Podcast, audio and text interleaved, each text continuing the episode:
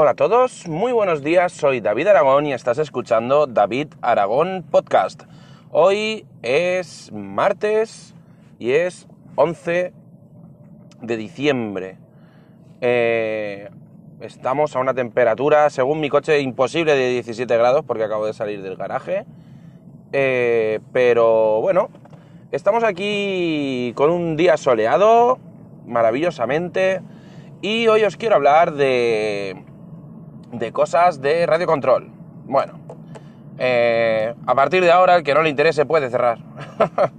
no hay problema. Eh, bueno, resulta que este fin de semana. ¡Opa! Este fin de semana he tenido. He estado, estado volando, como os dije ayer y tal. Y resulta que donde, donde volamos, pues a veces, eh, no sabemos por qué, hay interferencias Interferencias de lo peor que puede haber porque mm, nos interfiere a veces en, el, en, lo que es el mando de, del avión o del, o del dispositivo, de lo que sea, del dron o lo que sea. Eh, va a 2,4 GHz, es una frecuencia bastante común, por decirlo de alguna forma. Y bueno, pues eh, tenemos el problema de que a veces tenemos hay cortes y en lo que deriva eso pues es que caiga directamente el, bicho que está volando. ¿Cuál es el inconveniente más grande? Pues que, por ejemplo, el otro día estaba volando el ala, el domingo, y bueno, pues partí el ala por completo, aunque ya está arreglada y tal, pero bueno, es, un inconveniente bastante grande. Y al final lo que he pensado es eh, pasarme a, a TBS. TBS es una marca que, es Team Black Sheep y que se dedica a hacer pues, componentes para drones, aviones y cosas así. Y por lo que es más conocido es por sus eh, receptores y emisores de señal de, para la emisora que van en una frecuencia de o, o 900 megahercios o 866, creo que son, megahercios, que es una frecuencia muchísimo más baja y que además es capaz de llegar muchísimo más lejos. Para que, para que os hagáis una idea, el módulo que yo me he comprado es un, es un cacharrito que se pone por detrás en la emisora, que además enlaza de forma prácticamente automática con los, con los receptores, porque hace un enlace único y no tienes problemas de versiones ni de nada. Además, eh, está muy bien porque eh, si tienes que actualizar, o sea, si actualizas el módulo, digamos que el receptor se actualiza directamente desde el módulo, normalmente con lo que yo estaba utilizando hasta ahora. Si querías actualizar, tenías que, bueno, pues conectar el, desconectar el receptor, conectarlo a la emisora con un cable, buscar el firmware adecuado para tu dispositivo, etcétera, etcétera. De esta otra forma, lo que hace el, propio, el propio emisor, el, lo que el cacharro que se pone en la, en la emisora, pues lo que hace es, cuando sincronizas o bindeas el receptor con el emisor,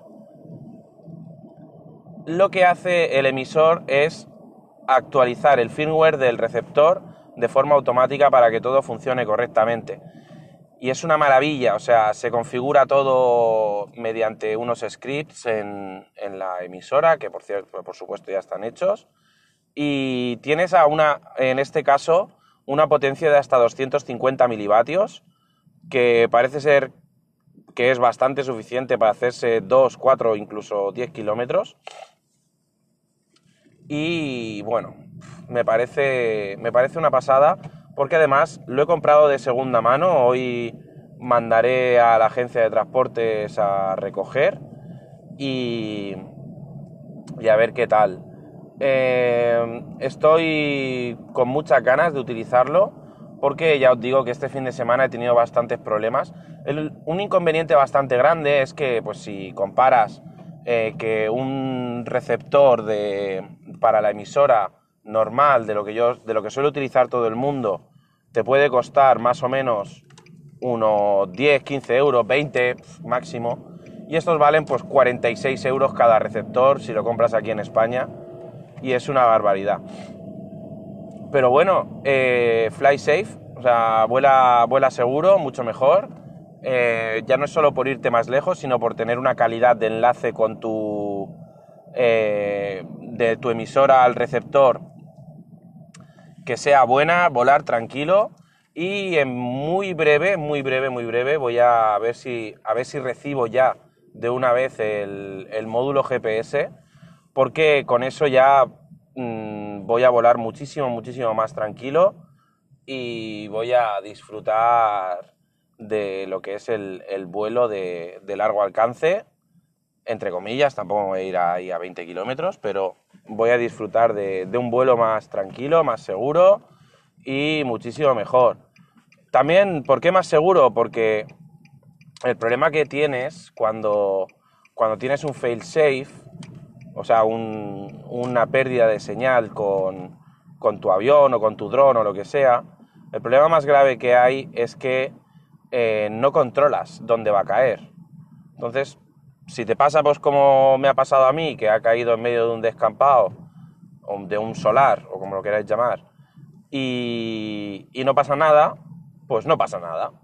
Pero el día que te pase eso y de la casualidad que estás indebidamente, pero cruzando por encima de una autovía o, o por encima de una carretera o por encima directamente de un campo o de gente que no sepas que están ahí o lo que sea, o que vayas lo suficientemente alto como para que este eh, lo que estés volando, si es un ala o es un si es un avión o es un dron, eh, lo que estés volando pues vaya, o caiga como una piedra si es un dron o continúe planeando si es un avión y, y entonces pues pueda llegar a sitios que a lo mejor tú no, te imaginas.